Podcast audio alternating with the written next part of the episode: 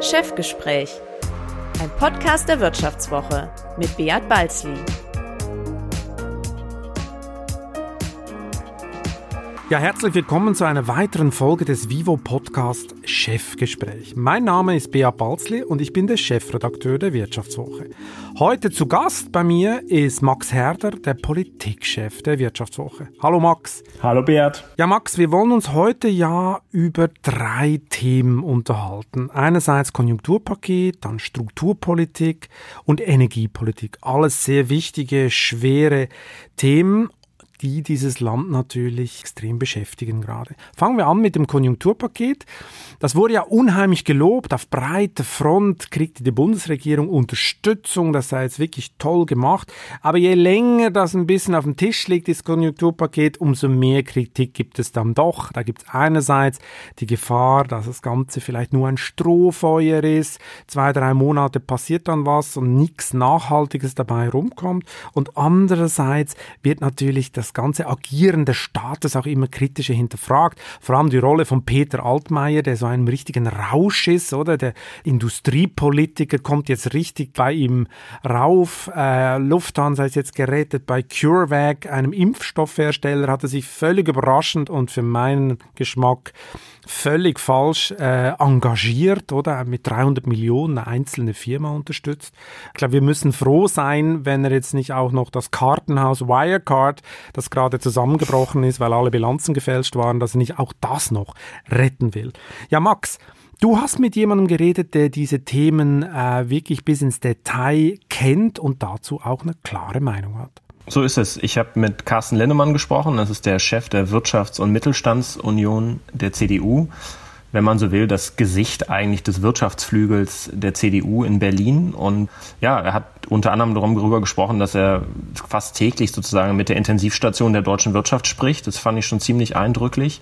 Und der trotzdem eben findet, dass vieles an dem Konjunkturpaket falsch gemacht ist und an vielen Stellen nicht weit genug geht. Der Familienbonus ist Quatsch zum Beispiel, hat er gesagt. Und hat sehr viele Wünsche, was man jetzt eigentlich noch tun müsste, was vielleicht auch gar kein Geld kostet. Das war sehr interessant.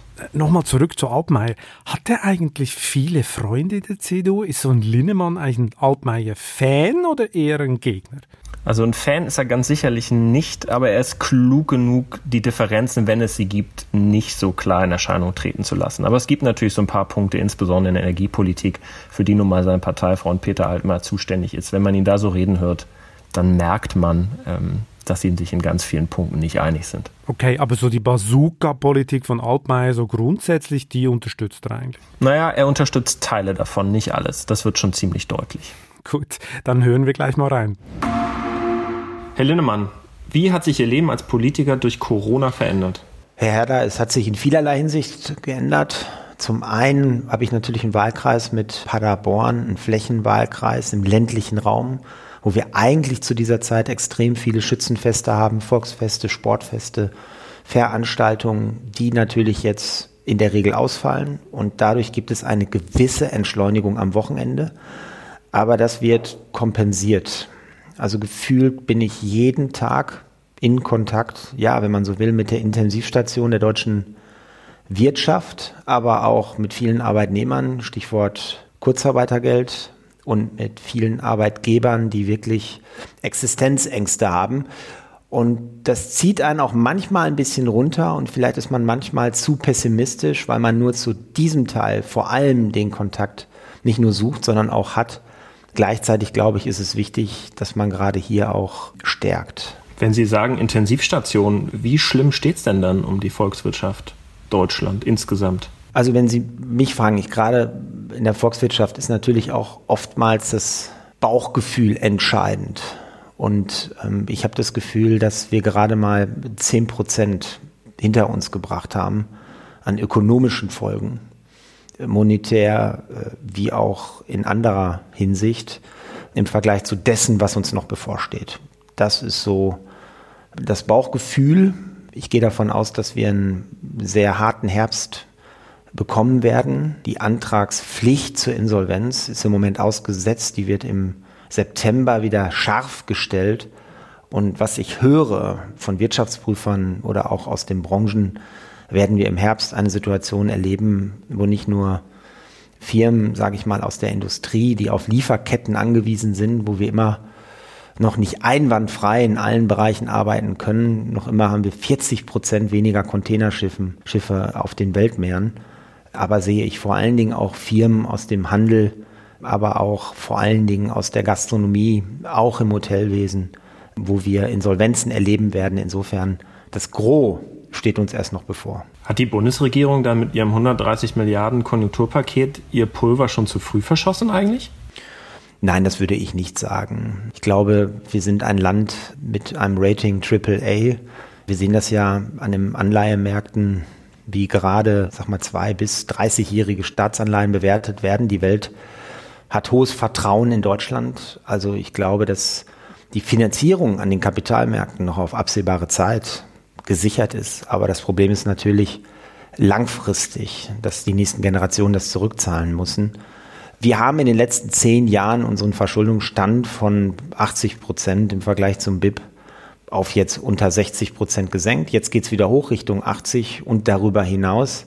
Das zeigt, dass wir in guten Phasen innerhalb von zehn Jahren 20 Prozentpunkte abbauen können. Das heißt auch, dass wir jetzt in dieser Phase Geld in die Hand nehmen müssen, ja, aber nicht mehr mit der Bazooka, sondern gezielt. Und ich glaube, das muss in Zukunft im Vordergrund stehen. Wenn Sie sagen gezielter und nicht mit der Bazooka, lassen Sie uns mal über ein paar Dinge reden. War der Familienbonus populärer Quatsch? Ja, das war ein Punkt der SPD. Die Familien haben im Moment große Probleme, weil sie einfach Doppel- und Dreifachbelastung haben. Ich sehe das selbst bei meiner Schwägerin, die zwei kleine Kinder hat, mit meinem Bruder, vier und sieben Jahre alt. Die Kleine nicht in die Kita, der Größere nicht in die Grundschule und wenn mal einmal die Woche irgendwie sporadisch. Sie kann nebenbei nicht richtig arbeiten, kann es nicht organisieren sie möchte, dass die Kids wieder zur Schule gehen und in die Kita und sie möchte keine 300 Euro. Mhm. Und ähm, ich glaube, die Politik macht es sich hier leicht, indem man einfach sagt, ja, 300 Euro, das ist ein Überweisungsbetrag und schon ist das Thema erledigt. Ja. Faktisch wie so eine Stillhalteprämie. Aber zur Ehrlichkeit gehört auch, das war der Punkt der SPD, so ist das in einer großen Koalition. Die CDU hat keine absolute Mehrheit, sondern regiert mit der SPD also die Union, nicht die CDU, die CSU und CDU. Und in diesem Punkt hat sich die SPD durchgesetzt, das ist völlig legitim, aber dann muss man es auch so beim Namen nennen. Und dann sollten wir nicht als Union so tun, als ob wir das auch gut finden. Und deswegen sage ich dann auch immer, wie ich sehe. Und ich finde, die nicht nur kritisch den Familienbonus, sondern völlig überflüssig. Wir müssten viel mehr im Bereich der Schulen und Kitas etwas tun. Danach ähm, wollte ich Sie jetzt gerade fragen, also auch jetzt nochmal in Bezug auf die Mehrwertsteuersenkung. Wäre nicht da insgesamt das Geld dann eben in einem massiven Investitionsplan in Schulen und Kitas und mehr Personal mit den Ländern gemeinsam investiert gewesen? Ich war jetzt bei dem Koalitionsausschuss nicht mit dabei, aber das, was ich höre, ist, dass die Mehrwertsteuer ein Punkt war von der Nachfrageseite her, die gekommen ist, nachdem man gesagt hat, wir wollen keine klassische Abwrackprämie 2. Und äh, dafür habe ich mich auch eingesetzt, dass diese Abwrackprämie 2 nicht kommt, weil wir hätten damit höchstens Zeit gekauft. Und dann war das das kleinere Übel sozusagen. So kann man es sagen. Ich glaube, dass die Mehrwertsteuersenkung im Kern eine psychologische Komponente hat, die hoffentlich wirkt dass äh, große Handelsunternehmen jetzt Werbekampagnen fahren und Aktionen starten. Aber in der Breite wird es so sein, dass ähm, im Gastronomiebereich, um mal ein Beispiel zu nennen, natürlich keine neuen Menükarten gedruckt werden, sondern dort wird es sich der Unternehmer einstecken. Und ich sage auch an dieser Stelle ganz ehrlich, ich habe volles Verständnis dann dafür, weil die stehen am Abgrund, die haben unglaubliche Umsatzausfälle und kommen auch nicht auf das Niveau, zurück, zumindest die meisten auf absehbare Zeit nicht. Und wenn der eine oder andere sich dann die drei Prozent in Anführungsstrichen einsteckt, dann ist es so. Aber im Kern ist es eine psychologische äh, Komponente. Aber natürlich müssten wir eigentlich von der Angebotsseite viel mehr kommen. Was in diesem Konjunkturpaket fehlt, sind die ganzen Sachen des Bürokratieabbaus, Reglementierungsabbau, richtig harte Strukturreformen, richtig die Lehren ziehen aus dieser Krise. Wir sind ja im Moment immer noch in der Tagespolitik unterwegs. Das ist auch richtig, wenn ich an die Überbrückungshilfe denke, dass wir jetzt den Firmen helfen. Aber was fehlt in der Politik ist, dass wir jetzt schon die Lehren aus dieser Krise ziehen, um Strukturreformen zu machen, damit wir die Zukunft gewinnen und nicht in die Vergangenheit, also ins Jahr 2019 zurückkehren. Ja, kommen wir zur Strukturpolitik. Das ist ja ein wichtiges Thema für Deutschland. Ich glaube, es ist vor allem auf dem Arbeitsmarkt ein unheimlich wichtiges Thema. Der deutsche Arbeitsmarkt ist ja sehr reguliert. Wenn man das jetzt mal vergleicht mit den USA, da hat man gesehen, kaum war Corona da, ist die Arbeitslosigkeit durch die Decke gegangen. Das ist in Deutschland nicht der Fall. Aber wie man weiß, ist es halt so, sollte in den USA die Konjunktur wieder anziehen, geht die Arbeitslosigkeit auch ganz schnell zurück. Und das ist in Deutschland in den vergangenen Krisen nie so gewesen. Die Arbeitslosigkeit blieb sehr lange sehr hoch, weil die Firmen überhaupt gar keinen Anreiz haben, Leute einzustellen, weil dann doch die Regulierung auf dem Arbeitsmarkt extrem ist in Deutschland. Es gilt auch für die Arbeitszeit, es gibt für ganz viele Bereiche. Max, das war, glaube ich, ein wichtiges Thema für Herrn Lehnemann, oder? Absolut. Das merkte man, dass ihn das total umtreibt und dass das für ihn auch so einer der Punkte ist, die in diesem Konjunkturpaket eben völlig untergegangen sind, um nicht zu sagen, einfach überhaupt keine Erwähnung fanden. Also Arbeitszeit, Deregulierung, überhaupt Bürokratieabbau. Auch zu Startups hat er ein paar ganz interessante Sachen gesagt, dass man die eigentlich mal für zwei Jahre lang völlig von irgendwelchen Regularien freistellen müsste. Ähm, also da merkte man, da, da hat er richtig Feuer und glaubt auch, dass das ähm, bisher noch weit, die Politik weit hinter ihren Möglichkeiten zurückbleibt. Ich meine, das böse D-Wort, das steht ja in Deutschland schon beinahe auf dem Index, oder? Deregulierung, das traut sich ja gar niemand mehr in den Mund zu nehmen. Da wird man sofort als Neoliberale verschrien, kriegt gleich die Keule als Steinzeitkapitalist gebrandmarkt zu werden. Dabei ist es doch einfach Fakt, dass wir in Deutschland an einer gewissen Überregulierung leiden. Naja, also wenn es nach der Krise darum geht, tatsächlich natürlich auch herauszuwachsen und sich nicht heraussparen zu müssen aus dieser Krise, dann wird die Politik um diese Debatte, glaube ich, nicht herumkommen. Also Linnemann macht da nochmal ganz absichtlich Bezüge zu dem 2005er Wahlkampf von Angela Merkel, der ja bekanntermaßen sehr knapp ausgegangen ist, aber wo sie ja mit einer totalen Reformagenda angetreten ist. Und er wünscht sich sowas eigentlich für den nächsten Wahlkampf wieder. Dann hoffentlich natürlich aus seiner Sicht mit besserem Ausgang. Sie haben das Stichwort gerade eben schon genannt. Man hat ja in der Tat in den letzten zehn Jahren so den Eindruck, dass sich Deutschland an so einen immerwährenden Aufschwung gewöhnt hatte. Ist ja auch irgendwie in gewisser Hinsicht normal. Auch die Politik hatte sich daran gewöhnt. Nun haben wir die Rezession, keiner hat sie sich gewünscht, das Virus ist über uns gekommen was muss denn noch passieren, damit man dieses Fenster äh, dann jetzt vielleicht auch nutzt, um wirklich mal auch Reformen zu machen, die strukturell sind, die ja vielleicht gar nicht mal so viel kosten müssen? Ich denke, spätestens zur nächsten Bundestagswahl müssen die Parteien Farbe bekennen. Das heißt also, in den nächsten Monaten muss man sagen, was man ändern will. Zur Wahrheit gehört, dass wir die ganzen Komponenten, wie wir die Eigenverantwortung des Einzelnen stärken, Freiräume schaffen, damit äh, die Menschen auf die Idee kommen, welche Geschäftsmodelle eine Zukunft haben und nicht wir als Politik, dass diese ganzen Punkte mit der SPD nur schwierig umsetzbar sind. Das gehört einfach auch zur Wahrheit. Und deswegen bin ich der festen Überzeugung, muss meine Partei in den Wahlkampf gehen mit einem, mit einem klaren Strukturreformkonzept, sagen wir, ähnlich wie wir es 2005 gemacht haben nach dem Leipziger Parteitag, wie wir die Zukunft gewinnen wollen. Und wir sehen ja, wie man so schön sagt, unter dem Brennglas wie im Moment auf einmal Dinge möglich sind, die man noch vor einem halben Jahr für unmöglich gehalten hat. Also wir haben beispielsweise über, über Monate, fast Jahre diskutiert, welche Schreibtischhöhe entscheidend ist für den Fall, dass jemand Homeoffice machen will oder welcher ähm, Lichteinfall dort bemessen werden muss, wie der Schreibtisch also stehen soll. Und heute sehen wir, wenn wir auf die Eigenverantwortung des Einzelnen setzen, funktioniert es. Was haben wir über das Zeitarbeitsgesetz gesprochen, dass das völlig aus der Zeit gefallen ist, dass äh, auch die Ruhezeiten völlig aus der Zeit gefallen sind. In Wahrheit halten sich im Moment nicht viele an das Arbeitszeitgesetz. Ähm, ich sage jetzt mal, die Behörden schauen vielleicht auch weg, vielleicht haben sie auch gar keine Kapazitäten, dieses zu überprüfen, aber ich bin mir sicher, dass ganz viele Eltern jetzt arbeiten, wenn die Kinder ins Bett gehen um sieben oder um acht oder um halb neun und morgens, bevor die Kinder wieder aufstehen, dass sie dann auch nochmal den E-Mail-Account checken und äh, durchsehen und paar E-Mails schreiben. Das verstößt gegen die Arbeitszeitrichtlinie, aber ich finde, diese Flexibilität brauchen wir. Wir brauchen keine Ausweitung der Arbeitsstunden, sondern eine Modernisierung des Arbeitszeitrechts und ich finde, da kann man die Lehren ziehen aus der Krise bis hin zum Thema Föderalismus. Ich finde, wer jetzt nicht auf die Idee kommt, eine neue Föderalismusreform, die schnell tagt, ins Leben zu rufen, also dem kann ich dann, finde ich, auch nicht mehr helfen. Wir sehen das ja in den Schulen im digitalen Bereich. dass wir es bis heute nicht geschafft haben, hier zu digitalisieren und es sehr, sehr unterschiedlich ist von Schule zu Schule und von Lehrer zu Lehrer, wie man äh, mit dem Thema Digitalisierung umgeht, äh, Stichwort Homeschooling.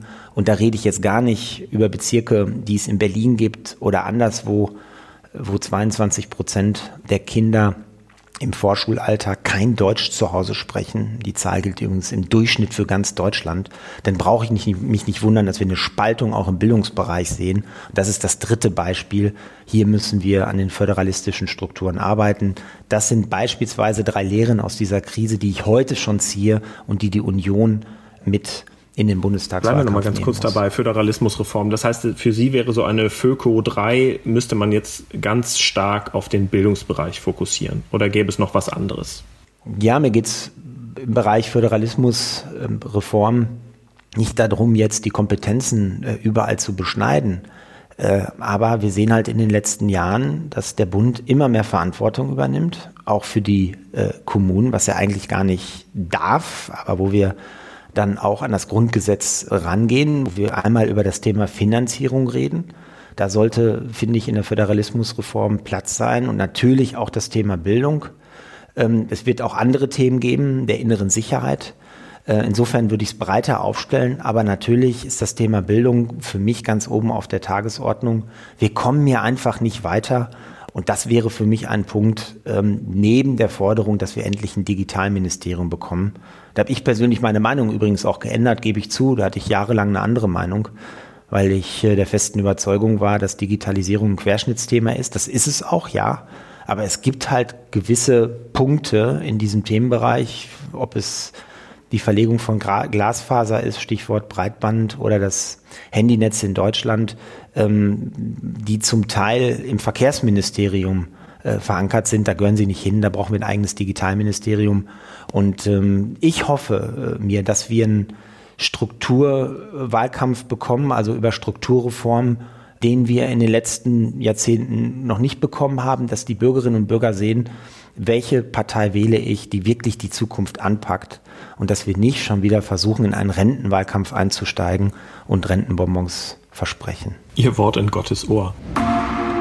Kommen wir jetzt zur Energiepolitik. Ein weiteres äh, schwerwiegendes Thema äh, in Deutschland. Die Energiewende hoch umstritten und äh, sehr teuer und ja auch so ein äh, Projekt, wo die Industrie findet, das hätte Peter Altmaier in den letzten Jahren nicht so professionell gemanagt. Derzeit gibt es ja verschiedene Themen, die da äh, anstehen. Wir reden vom Kohleausstieg, wir reden aber auch vom Problem, dass der Ausbau der Windenergie in Deutschland immer schwieriger wird. Äh, an Land gibt es immer mehr Einsprachen. Teilweise muss man sagen, das Ganze ein bisschen paradox. So auf Kommune-Ebene werden dann die Einsprachen vor allem von Grünen und Naturschützern vorbereitet und lanciert, die eigentlich für den Klimaschutz sind, aber dann auf kommunaler Ebene die Windenergie blockieren. Aber auch der Ausbau der Offshore-Windenergie scheint ein Riesenproblem zu sein, gell, Max? Genau, darüber haben wir gesprochen, weil äh, das eins der Felder ist, für die Carsten Lindemann eben originär zuständig ist und in der Tat die Energiewende ist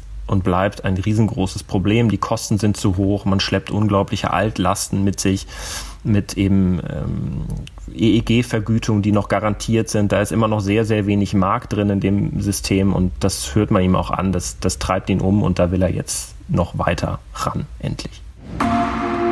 Ein anderer Punkt im Konjunkturpaket, der so ein bisschen untergegangen ist ähm, für mein Dafürhalten, korrigieren Sie mich, ist die Energiepolitik. Da ist ja auch jetzt nochmal der erneute Versuch enthalten, die Energiewende neu zu starten, neu aufzusetzen. Glauben Sie, dass es diesmal gelingen wird? Dafür finde ich, ist die Formulierung und der Ansatz und der Wille zu wirklichen Strukturreformen in der Energiepolitik allgemein zumutlos, aber auch in diesem äh, Konzept, in diesem Koalitionsausschuss.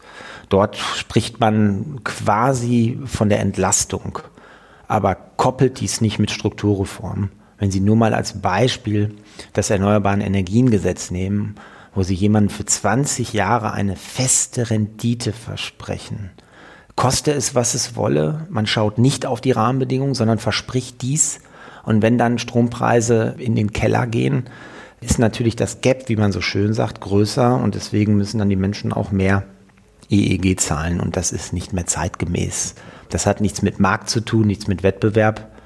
Und da müsste man meines Erachtens ran und da müsste man auch mal den Mut haben zu sagen, komm, das lassen wir jetzt so schnell wie möglich auslaufen. Und diese Komponenten fehlen. Ich kann mir das nur so erklären, weil ich ja hier auch selbst in der Verantwortung bin. Da möchte ich mich ja gar nicht aus der Verantwortung stehlen. In der CDU-CSU-Fraktion verantworte ich ja auch mit das Thema Energie. Aber wenn ich ehrlich bin, es gibt kaum ein Thema, wo so viele Menschen unter Motivverdächtigung stehen, wie bei der Energie, in der Energiepolitik, wo jeder irgendwo in Deutschland, auch Mittelständler, äh, partizipiert an irgendwelchen Förderprogrammen, auch am EEG. Und das macht es so schwierig, hier wirklich zu durchgreifenden Reformen zu kommen. Wie stehen Sie denn eigentlich zu der Frage mehr Windenergie an Land? Das ist ja auch eins dieser großen Streitpunkte, sorgt auch für wahnsinnig viel Emotionen bei Bürgern. Aber wahrscheinlich ist es doch schon so, dass wir ohne mehr Windanlagen an Land ähm, unsere Klimaziele nicht erreichen werden, oder? Also es gibt ja verschiedene äh, Möglichkeiten, dieses Klimaziel zu erreichen. Natürlich brauchen wir einen Mix.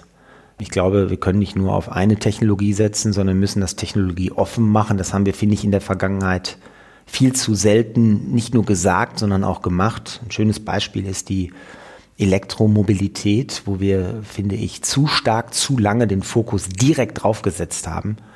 Wir waren im Bereich Wasserstoff schon sehr weit in Deutschland. Wir ziehen jetzt wieder nach, aber ich finde, wir müssen einfach technologieoffener sein und das gilt auch für die Windkraft, ähm, wo wir natürlich die auch koppeln müssen mit Wasserstoff und so weiter. Aber um Ihre Frage zu beantworten, wir haben das Akzeptanzproblem Windkraft an Land bis heute nicht gelöst. Wir haben so viele Gerichtsverfahren in Deutschland zum Thema Windkraft an Land, dass mittlerweile Kolleginnen und Kollegen von mir, die in den Gemeinderäten sitzen und in den Stadträten, aufhören, Politik zu machen, weil sie sagen, warum soll ich in den Gemeinderat gehen? Ich habe doch sowieso nichts zu sagen, weil all das, was ich verabschiede, wird hinterher von den Gerichten wieder eingesammelt. Und das hängt mit der Gesetzgebung zusammen, mit mhm. dem Baugesetzbuch, Paragraph 35, dass die Windkraft privilegiert wird, dass sie substanziellen Raum haben muss. Und hier gibt es ganz viele Urteile und ähm, das geht äh, so weit, dass ähm, Windkraftanlagen zum Teil ein paar hundert Meter von der Wohnbebauung entfernt sind und so kriegen sie gar keine Akzeptanz mehr. Also ich kenne Orte, wo die Menschen dann die Straßenseite wechseln, wenn ihnen jemand entgegenkommt, der eine Windkraftanlage hat, weil er vielleicht auch früher gegen Windkraft äh, mobilisiert hat und jetzt selber die Chance hat und es auch nutzt. Ich kann es ja auch niemandem verübeln und die Windkraft ist auch ein ganz, ganz wichtiger Faktor, um die Energiewende zu schaffen. Das will ich auch gar nicht verhehlen.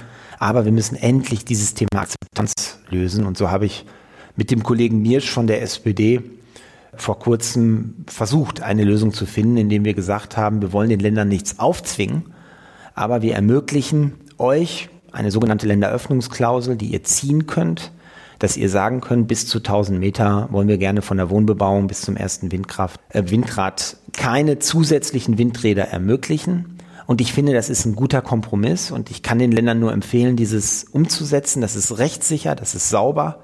Und wie ich höre, ist Nordrhein-Westfalen gerade daran, dieses umzusetzen. Und ich glaube und bin auch der Überzeugung, dass man mit so einer Regel die Akzeptanzproblematik zwar nicht lösen kann, aber zu einem großen Teil stillen kann. Und deswegen, glaube ich, sind wir hier einen Schritt vorangekommen. Wird es der Akzeptanz auch helfen, wenn jetzt mit hohen Milliardenbeträgen die EEG-Umlage gedeckelt wird?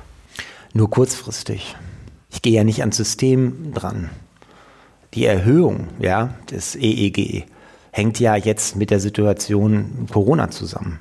Die Strompreise sinken und dadurch ich mehr zuschießen muss in das EEG-System. Und deswegen ist es eigentlich nur vordergründig gelöst, kurzfristig aber langfristig muss ich das EEG auslaufen lassen. Wir sehen das ja schon bei vielen Ausschreibungen, die es jetzt schon gibt, bei Windkraft, bei Photovoltaik, dass die ohne Subventionen ablaufen. Und ich glaube, das muss auch das Ziel sein. Wir müssen viel schneller in den Markt kommen und in den Wettbewerb, als wir es bislang tun.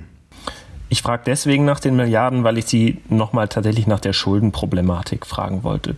Täuscht eigentlich der Eindruck oder sind auch manche in der Union eigentlich ganz froh, dass man die Fesseln der Schuldenbremse wegen Corona abstreifen kann?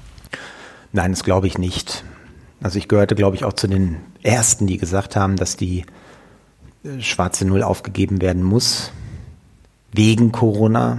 Ich habe auch schon am Anfang gesagt, dass wir eine zweistellige Schrumpfung sehen werden dieses Jahr in der Ökonomie. Sie glauben, dass es minus 10 werden? Ja, das habe ich, von, das habe ich vor Monaten bereits gesagt. Und ich glaube, dass die Modelle der Institute in Deutschland, glaube ich, einen Fehler haben, dass sie in der Regel davon ausgehen, dass das Konsumentenverhalten, dass das Verbrauchervertrauen wieder zurückgeht auf 100 Prozent. Und ich glaube, dass nach dieser Krise und auch während dieser Krise das Verbrauchervertrauen in vielen Sektoren nicht auf 100 Prozent zurückkehrt und auch nach der Krise nicht zurückkehren wird auf 100 Prozent. Ich denke beispielsweise an die ganzen Tagungshotels. Ich bin mir sicher, dass durch die Zwangsdigitalisierung mehr Unternehmen sagen, wir sparen jetzt an den Reisekosten und versucht mal mehr Videokonferenzen zu machen und das hat natürlich Implikationen für den Hotelmarkt, für die Tagungshotels in Deutschland und da wird es zu strukturellen Veränderungen können, kommen. Ich könnte Ihnen zig Beispiele nennen und deshalb finde ich, wird die ökonomische Situation in Deutschland immer noch unterschätzt. Diese Krise ist nicht vergleichbar mit den letzten sechs Rezessionen, die wir in Deutschland hatten. Denn bei den letzten sechs Rezessionen habe ich, hab ich Licht am Ende des Tunnels gesehen häufig auch sehr schnell. Also wenn ich die letzte sehe, die Lehman-Krise, wo wir das Problem mit den Subprime-Krediten in Amerika hatten, es war ein klares Regulierungsproblem, was abgestellt wurde und wo man wusste, es ist jetzt abgestellt, es darf nicht mehr gemacht werden, wir können jetzt nach vorne schauen. Und genau dieses Abstellen habe ich durch die Pandemie nicht. Deswegen haben wir nicht nur eine Angebotskrise, auch eine Nachfragekrise und oben drüber ist noch eine Pandemie, wo wir nicht sehen, wie lange die dauert. Und deswegen gehe ich davon aus, dass wir nachhaltig ökonomisch Probleme sehen äh, werden. Umso wichtiger ist es jetzt, dass wir diese Strukturreformen angehen. Ansonsten werden wir nicht die Zukunft gewinnen und dann werden andere Länder gerade aus dem asiatischen Raum das Ruder übernehmen. Aber ich verstehe Sie schon richtig, die Priorität muss sein, aus dieser Krise und auch aus diesem Schuldenberg herauszuwachsen quasi und sich nicht herauszukonsolidieren. Absolut. Wir müssen herauswachsen. Ich gehe davon aus, dass die nächsten Generationen bis Mitte dieses Jahrhunderts mindestens mit dieser Verschuldung etwas zu tun haben, die wir jetzt und auch in den künftigen Monaten aufnehmen werden, dass sie damit was zu tun haben bis Mitte dieses Jahrhunderts mindestens. Gleichzeitig bin ich der festen Überzeugung, dass wir dieses Land nicht auf Vordermann bringen, wenn wir die Firmen, die jetzt unter größter Kraftanstrengung irgendwie sich eine Brücke bauen und durch diese Krise kommen, wenn wir die danach durch Bürokratie, durch Steuern, durch finanzielle Dinge belasten. Ich glaube, das bringt unsere Volkswirtschaft nicht nach vorne, sondern wir müssen wirklich querdenken. Wir müssen mutig sein. Wir müssen sagen, dass junge Unternehmen, die sich selbstständig machen, in den ersten zwei Jahren faktisch so wenig Bürokratie haben wie möglich dass sie 99 Prozent Businessmodell machen und ein Prozent Bürokratie und nicht wie heute gefühlt 99 Prozent Bürokratie. Und wenn wir sehen, nach zwei Jahren es funktioniert, dann müssen wir es ausrollen für den gesamten Mittelstand. Wir brauchen eine digitale Strukturreform. Bildungsbereich habe ich eben angesprochen. Ich würde sogar noch einen Schritt weitergehen. Ich würde einen Rechtsanspruch auf ein Tablet, auf eine Plattform für junge Menschen wirklich ins Leben rufen, damit wir hier Druck bekommen die Arbeitszeitflexibilisierung muss vorangehen und wir müssen natürlich auch bei der staatlichen äh, Bürokratie ansetzen, auch beim, bei, bei der staatlichen DNA, bei der staatlichen Herangehensweise an ein Problem. Der Staat ist faktisch kein Dienstleister, so wie wir uns das wünschen. Und das müssen wir umkehren. Und wenn es nicht funktioniert, wie in den letzten Jahren, dann müssen wir halt mutiger vorgehen und sagen, jeder Antrag muss online zulässig sein. Wir können ja einen Stichtag machen, weiß ich nicht, Mitte nächsten Jahres. Bis zum 1. Juli 2021 müssen alle Anträge deutschlandweit in den Kommunen online funktionieren. Und wenn die Kommune innerhalb von vier, sechs oder acht Wochen nicht antwortet, gilt dieser Antrag automatisch als genehmigt. Solche Punkte, das sind alles nur Beispiele, brauchen wir, wenn wir gegen Asien und andere Staaten, auch Amerika, die auch mit voller Wucht wieder kommen werden. Das haben sie nach den letzten Rezessionen gezeigt, wenn wir gegen die bestehen wollen. Dann bleibt mir zum Abschluss eigentlich nur eine Frage, weil Sie jetzt ein Programm skizziert haben und vorhin auch schon den Wahlkampf erwähnt haben. Wen wünschen Sie sich als künftigen Parteichef der CDU, der für dieses Programm und diese Ideen steht? Also wir als Mittelstandsunion haben uns klar für Friedrich Merz ausgesprochen. Und das bleibt so. Stand heute bleibt es so, ja, weil er, bin mir sicher, dass wir größere Komplikationen im Herbst sehen werden, als wir glauben, im wirtschaftlichen Bereich und dass dann seine Kompetenz gefragt wird. Gleichwohl ist es ein halbes Jahr noch hin. Und das ist eine sehr, sehr lange Zeit, gerade weil es um Corona gibt. Wir haben auch noch die äh, CSU in Bayern. Und deswegen bin ich mir sicher, werden wir uns im Herbst auch wieder in der Mittelstandsunion mit diesem Thema beschäftigen. Aber wir haben Friedrich Merz nominiert. Und wenn er antritt, werden wir ihn auch unterstützen. Wenn Sie mich als Parteimensch fragen, als CDU-Mann, sage ich Ihnen, ja, ich unterstütze ihn, aber ich fände es trotzdem wichtig, wenn die CDU vor ihrem Parteitag mit der CSU einmal über die Frage spricht, wie es denn um den Kanzlerkandidaten bestellt ist. Ich glaube, diese Frage kann man nur zusammen angehen und deswegen fände ich es wichtig, wenn man bereits vor dem CDU-Parteitag mit der CSU über diese Frage spricht. Herr Linnemann, vielen herzlichen Dank für Ihre Zeit und diese Ausführung. Ich danke Ihnen, Herr Herder. Friedrich Merz hat ja offenbar noch Fans. Die sind aber deutlich weniger geworden, glaube ich, so in den letzten Monaten, weil es ist so ein bisschen das Schicksal. Wenn man nicht in der Exekutive ist und nicht handeln kann, sondern nur immer an der Seitenlinie steht und irgendwelche Ratschläge gibt, dann wird es natürlich echt schwierig. Sowieso so ein bisschen das Handicap, glaube ich, von ähm, Friedrich Merz, dass er nie so richtigen Amt hatte, wo er wirken konnte, wo er was machen konnte, auch in seinen privatwirtschaftlichen Mandaten, auch in seinen Aufsichtsratsaufgaben,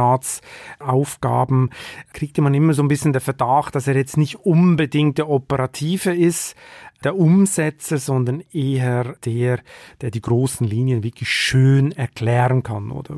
Was ist denn deine Meinung so zu Friedrich Merz, Max? Ja, also Stand jetzt würde ich das in der Tat teilen. Ähm, man würde eigentlich glauben, dass er einen großen Nachteil hat, gerade weil er sich eben exekutiv nicht auszeichnen kann, im Gegensatz eben zu Armin Laschet oder Markus Söder. Aber diese Corona-Zeiten beweisen eben auch, dass exekutiv sich auszeichnen können, kann eben auch sehr schnell, siehe Laschet, nach hinten losgehen. Und äh, ob Herr Söder in einem halben Jahr noch so strahlend dasteht, wie er jetzt dasteht, wird man sehen. Also vielleicht wird am Ende die Ironie der Geschichte sein, dass man sich dann nach jemandem sehnt, der in der Corona-Zeit keinen Fehler gemacht hat. Wer weiß. Vielleicht genau. kommt dann wirklich noch die große Stunde des Friedrich Merz. Unverbraucht kommt er dann aus dem hinteren Feld wieder nach vorne und läuft dann vielleicht als Sieger über die Linie. Der Ordnungspolitik so Deutschlands, es. der Ordnungspolitik Deutschland würde es sicher gut tun, oder? Friedrich Merz ist dann doch ein sehr klarer Denker, äh, ein sehr ökonomischer Denker. Ja, sind wir mal gespannt, wie es rauskommt. Max, vielen Dank, dass du da warst und hoffentlich bis bald wieder mal. Ebenso, herzlichen Dank. Wiederhören. Das war Chefgespräch, ein Podcast der Wirtschaftswoche mit Beat Balzli. Unser Podcast wird produziert von Sandra Beuko, Anna Höhnscheid und Ellen Kreuer. Neue Folgen erscheinen immer freitags. Wie Sie unseren Podcast abonnieren können, dazu finden Sie alle Informationen unter vivo.de slash podcast. Herzlichen Dank fürs Zuhören und bis zum nächsten Mal.